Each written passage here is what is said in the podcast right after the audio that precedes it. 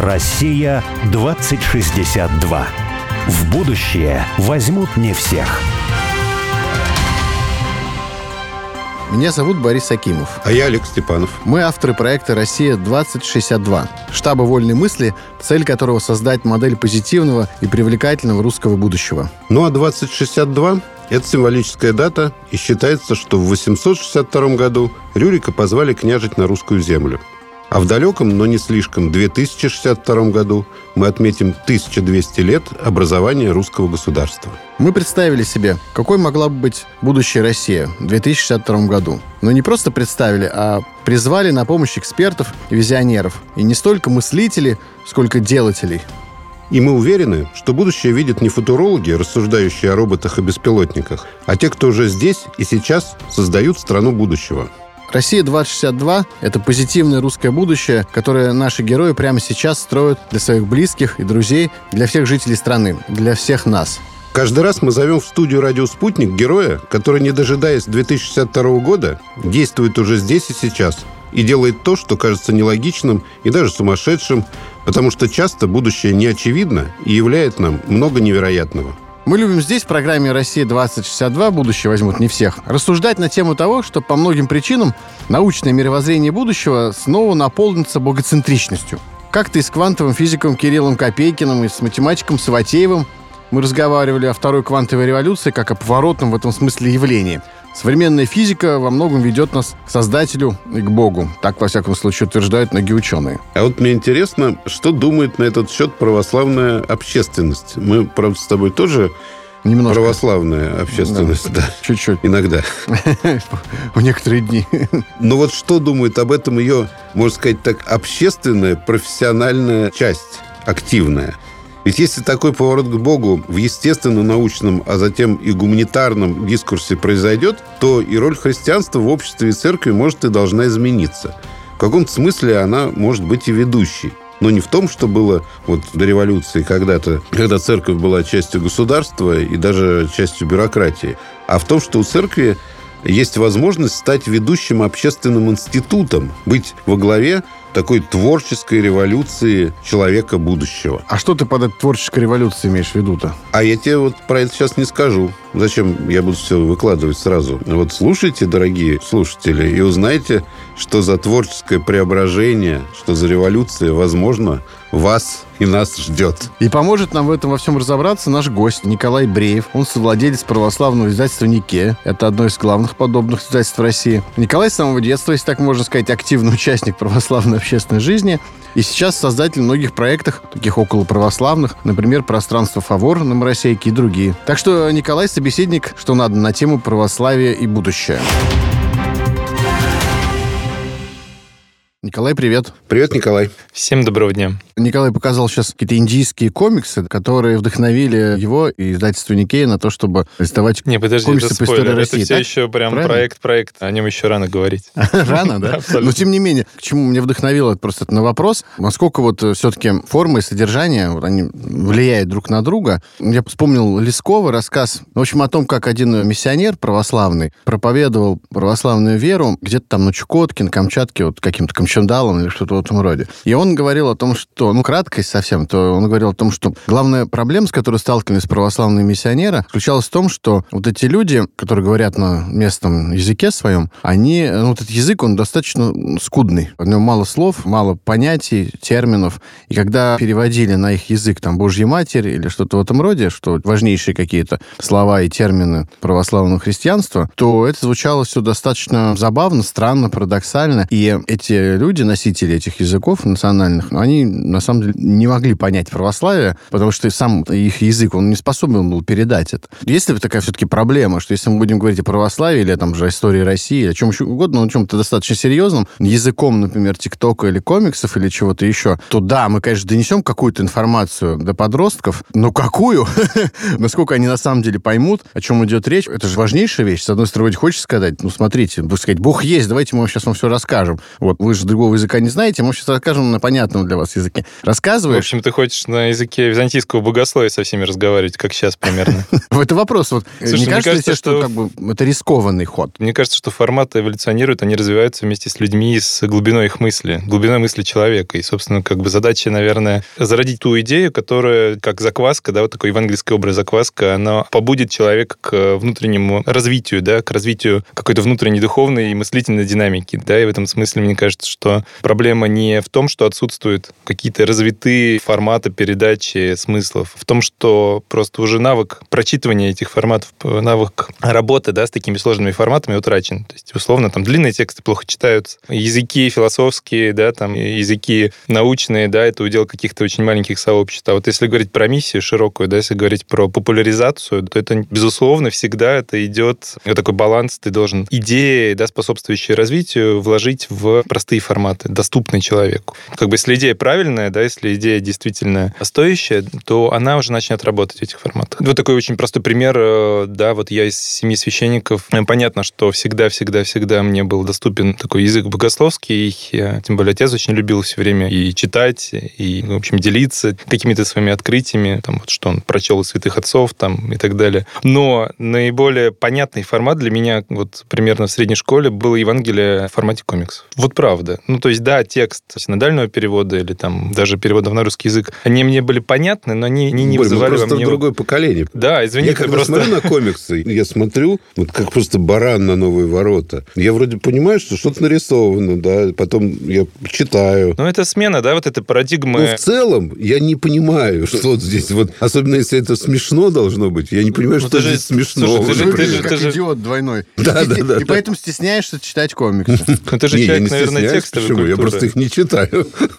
Ты не читаешь, потому что читать нечего. Ты же человек э, текстовой культуры. А мы говорим о смене Так я вот говорю, парадигмы. поколение, Уже, да, уже я- визуальное, да, больше Да, работает. да, да, да. А немножко, кстати, вернуться к биографии. Вот ты упомянул, что из семи священников у нас все-таки делятся люди в нашей православном тусовке или общественности на тех, кто к вере пришел во взрослом возрасте, и те, кто с самого детства оказался по семейным обстоятельствам, что ли, внутри какого-то сообщества Гетто. православного религиозного. Вот ты как раз, да, получается, с детства, да? Да, я с детства, действительно. Да. А скажи, вот накладывает это какой-то отпечаток? Вот я по себе скажу, что я тоже с детства, а в отличие от Олега, который в взрослом возрасте пришел к вере. И у меня по этому поводу есть переживание, комплекс некоторый. Он связан с тем, что мне кажется, что я недостаточно хорошо, на самом деле, знаю материал, просто потому что когда, ну, ты, не знаю, словом говоря, живешь в том, что, ну, там, чистишь зубы с утра, да, тебя приучили, и ты, в общем-то, не задаешь вопрос даже, зачем это делать. То есть как сложилось, так сложилось. И вот то же самое с православием для меня. И поэтому я думаю, а вот если человек взрослый пришел, как бы он же пытается во всем разобраться, и, соответственно, вот у тебя... Ну, слушай, мне кажется, отличия было? никакого нет. Дело в том, что действительно, когда ты живешь там внутри, условно, церковной семьи, да, то ты живешь в этом контексте, ты, с одной стороны, у тебя есть этот базис какой-то, ты знаешь, как устроена там культовая сторона, да, там обрядовая сторона, ты знаешь о смыслах и прочее, но все-таки тебе в детском подростковом возрасте глубина этих смыслов недоступна, у тебя нет еще опыта своего личного, да, вот, жизненного. И очень часто потом раз, и в подростковом периоде, по большей части, да, практически всегда такие вот подростки из церковных семей, они как бы уходят. Они не очень... Протест.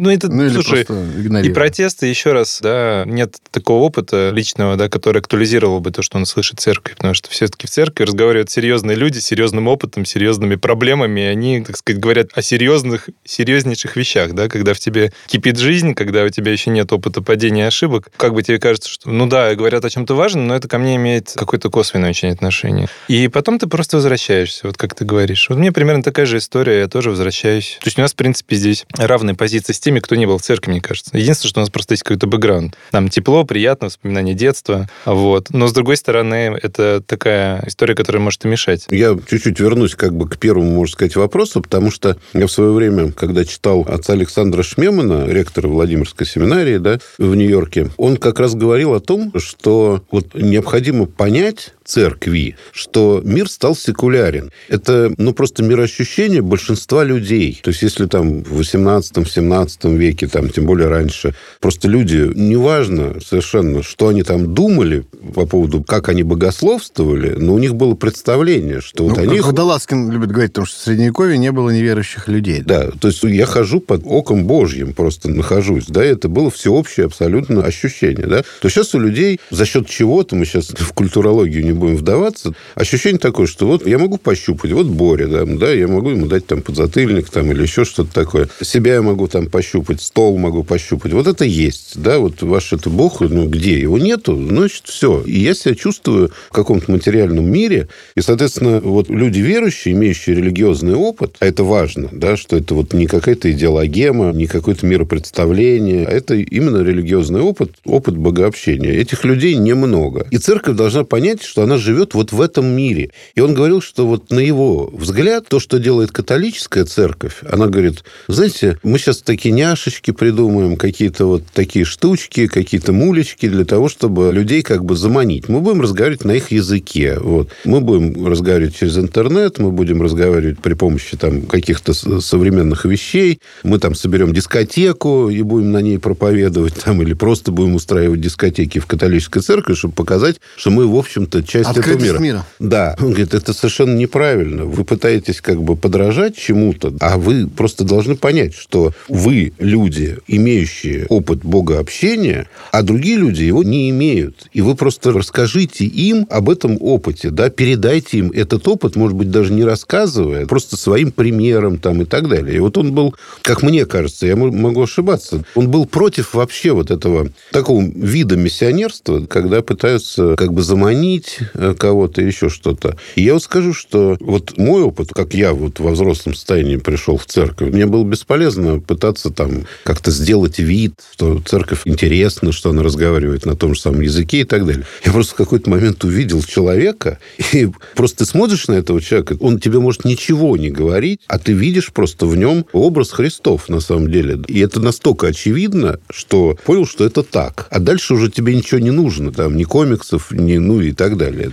То есть дальше ты уже найдешь, сам пойдешь по этому пути. И я имею в виду, если мы говорим о том, что религиозное сознание может быть сознанием будущего, да, о его месте в будущем, то вот каким образом? При помощи вот такой вот хитрой проповеди или, может быть, каким-то иным Ну, образом? видишь, тут э, секуляризация идет с двух сторон. То есть, с одной стороны, мир отказывается от церкви, а с другой стороны, церковь отказывается от мира, да. И здесь действительно просто нужно, как мне кажется, понять, с какой стороны вот в данный момент идет наибольшее движение. Потому что ну, внутри церкви тоже есть такое искушение, тенденция отгородиться, уйти, да, вот свое какое-то гетто, сказать о том, что мы живем не в этом мире, мы живем в каком-то своем, да, то есть мы по другим законам живем и так далее, в то время как христианство, конечно же, не об этом, да, то есть вот самый первый уже философ, я не помню, то ли это Тулиан, ну, кто-то вот из э, Плеяды, да, там, либо мужей апостольских, либо философ уже второго века говорил о том, что христиане не отличаются ни по обычаям, ни по культуре, ни по одежде от языческого мира, да, то есть их отличие не во внешнем, а их отличие, ну, во внутреннем.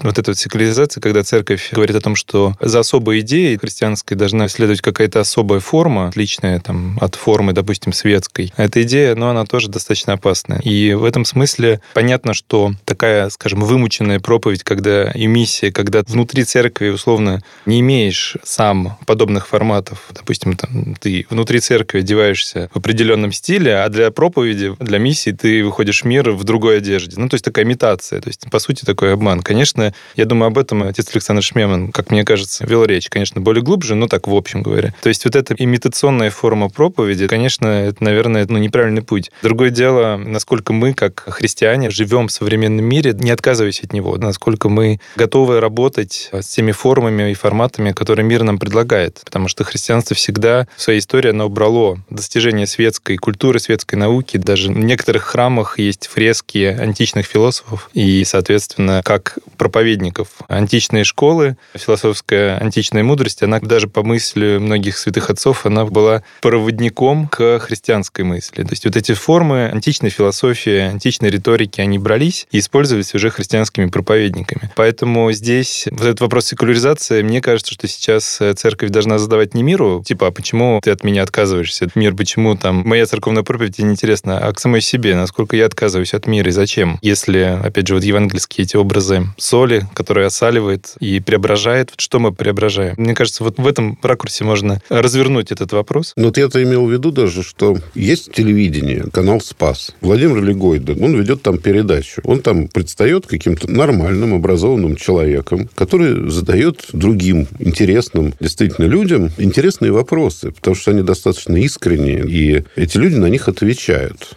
И в этом есть какая-то нормальность. Вот это осаливание. Вот потому что Владимир Легойда является Владимиром Легойдой в данном случае. Он не пытается ни с кем посюсюкать. Ну да. Он не пытается какой-то мирок э, такой вот сотворить. Ну, главное, что он просто да. является там самим собой, да? О, да, он самим собой. Не, ну, собственно, это и задача А в основном, да, быть в основном собой. смотришь на этот канал и думаешь, господи, ну неужели вот православные люди, вот они такие? Ну, это какой-то... Не, ну, в защиту ну, просто... могу сказать, что, собственно, Парсуна Владимира Романовича выходит Так, ну, на спасе, я понимаю, да, на спасе. Я поэтому и говорю, вот есть же там нормальная передача. Почему вот в основном все-таки этот канал, такое впечатление, что он создан для каких-то людей все-таки, ну, таких, ну, странных. Ну, слушай, мы же говорим вот, о будущем, вот или мы все-таки говорим... Нет, о... я, я и пытаюсь сказать, что в этом смысле вот есть человек, который занимается физикой, он физик-ядерщик, но он при этом православный человек. И он думает о том, каким образом ядерная физика, какое ее место вот в этом мире, который он себе представляет.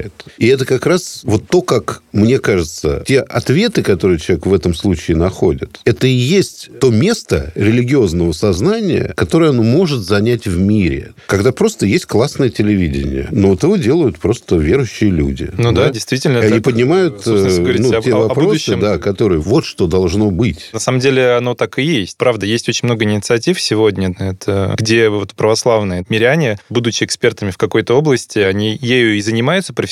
У них еще есть вот эта онтологическая плоскость, что там ученый занимается вопросами науки, понятно, то есть у него язык особый, и дискурс, проблематика, она лежит в этой плоскости. Но у него всегда есть какой-то еще онтологический пласт, который как раз характеризуется его религиозным сознанием. То же самое и в других областях. Действительно, если мы говорим про образ будущего вот, э, православия, мне кажется, что действительно восприятие своей жизни как в целом богослужения, мы были вот на Кипре и встречались с одним из епископов, э, наместников монастыря, и он как раз вот нам, мирянам, говорил, послушайте, когда вы ходите в храм, это замечательно, но у христианина вообще должно быть восприятие всей своей жизни как богослужение. И вот эта целостность жизни, не то, что я, знаете, в какой-то момент справляю какие-то религиозные нужды, извините за такую ужасную формулировку, а, соответственно, другая моя жизнь, она совершенно по этим законам не строится. То есть вот как две таких параллельные реальности. То есть я вот здесь в секулярном мире, а здесь я в храме. Вот здесь я погрешил, вот здесь покаялся. То есть вот эта вот раздробленность и мышления, и своей жизни, это, ну, прям катастрофа. И вот он говорил, ваша жизнь богослужение, вот совершайте свое призвание таким образом, чтобы это было вами воспринимаемо как духовное упражнение. И вот эта вот целостность, да, она является, наверное, таким ключиком к тому, чтобы люди православного мировоззрения, они и профессионально, и личностно, и духовно росли. Потому что если мы возьмем в целом такую максимальную цель христианства, это обожение, такой непонятный термин, что Бог стал человеком для того, чтобы человек стал Богом. Это как вообще? И дальше, собственно, посмотрим, как в истории церкви, какие пути предлагались к этому обожению, то монашество строилось на максимуме евангельской, когда ко Христу пришел юноша и сказал, я вот все заповеди соблюл, я хороший человек, я, условно, замечательная там работа, я сейчас так уже свободно пересказываю, значит, нищим помогаю и так далее. Вот, ну, все. Христос говорит, ну, если ты хочешь быть совершенным, то вот раздай свое имение полностью, откажись от того, что тебя привязывает с мирской жизнью, и иди этим путем. И вот монашество строилось на этой максиме. Кто хочет быть совершенным, вот откажись от всего и строй свой путь. В то же время всегда предлагалось менее радикальный путь жизни, работы в обществе, да, там, построение семьи и так далее. И именно он становился тем инструментом восхождения по этой лестнице, который приводит со временем человека к близости к Богу. Мне кажется, кстати, что вот монашество – это не то, что какая-то такая христианская придумка. Это, в общем, практики, скорее, они языческие и свойственны очень многим культурам, ну, религиозным культурам, и восточным, и, в общем-то, и греческим, ну, то есть западным. И это просто всегда было такое делание, которое вот есть два модуса жизни человека. Либо он от всего отказывается и на чем-то сосредотачивается, как вот мне научный руководитель любил говорить, она была председателем Европейского общества изучения Платона, она мне говорила, Олег, вот Платон говорил, что прежде чем заняться философией, нужно, во-первых, там, 10 лет не знать женщин, вот, потом, значит, изучить там геометрию, там, и так далее, и так далее, и так далее, поститься, молиться, и только после этого можно поступить в ну, школу это к Платону. путь аскезы, да? Конечно. Ну, то есть этот путь аскезы, он всегда был. Но всегда был и другой путь когда греческие герои это были люди общественные, общественно значимые, да, то есть они в обществе имели огромное значение, и они жили полноценной жизнью. Мы женились, и имели детей, и не раз женились. Вот. Я что имею в виду? Что, в принципе, это два пути, которые всегда были. И просто в данном случае ни один из этих путей, он как бы не имеет какого-то преимущества. Это просто, ну, одни люди склонны к этому, ну, другие да, к просто этому. понимаешь, какая есть проблема? Монашеский путь сегодня очень четко структурирован. То есть, когда ты начинаешь идти по этому пути, то тебе подходит большая и глубокая традиция, которая отработана до мелочей. Начиная там от самого приготовления к монашеству, пострига, и дальше, соответственно, у тебя есть наставник духовный, который ну, тебя ведет. понятно, да. Ты, там, ты там попадаешь... есть устав, Ты попадаешь в монастырь, дня. где очень жесткий ну, устав. Да, ясно. То есть, в принципе, ты попадаешь в систему, которая тебя поддерживает, она тебя ведет. То есть у тебя есть опора.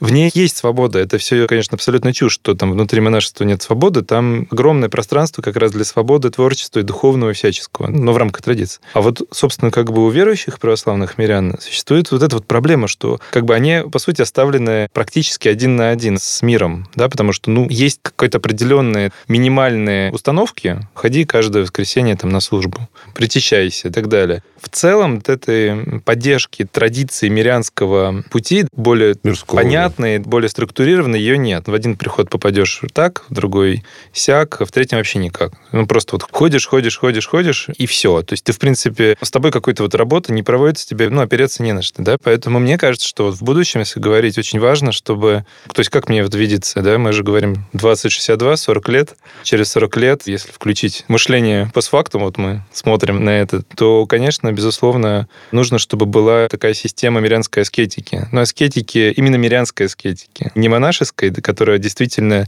не позволяет тебе иметь какой-то вот такой расширенный социальный статус, там, семья, там, дети и так далее какие-то. Были вот братства, отличная практика. Она, в принципе, да, если посмотреть в историю братств, то она началась на западных рубежах Руси. Это Львов, это Киев, и там братства сыграли огромную роль в защите православия, потому что, понятно, католическое влияние было очень сильно. Но это миряне, которые объединялись, у них были уставы в братстве в каждом, у них были определенные правила, там и молитвенные, и деловые, и так далее. И они делали школы, больницы, и т.д. и т.д. И вот отличный формат. У нас тоже в 90-е годы очень много было братств. Братство Всемилостивого Спаса, одно из таких крупнейших, оно создало школу, университет, оно создало многообразные форматы образовательные. И, по сути, воспитало вот реально несколько поколений молодых верующих христиан. ПСТГУ, Православный Святихинский университет, это Свято-Петровская школа, это вот было братство. То есть это миряне и священники, которые объединились вокруг какой-то цели. У них был один какой-то какой-то понятный, скажем, устав, такой протоустав. Это просто в прошедшем времени говоришь. Да, но они и сейчас существуют. Сейчас просто в данный момент,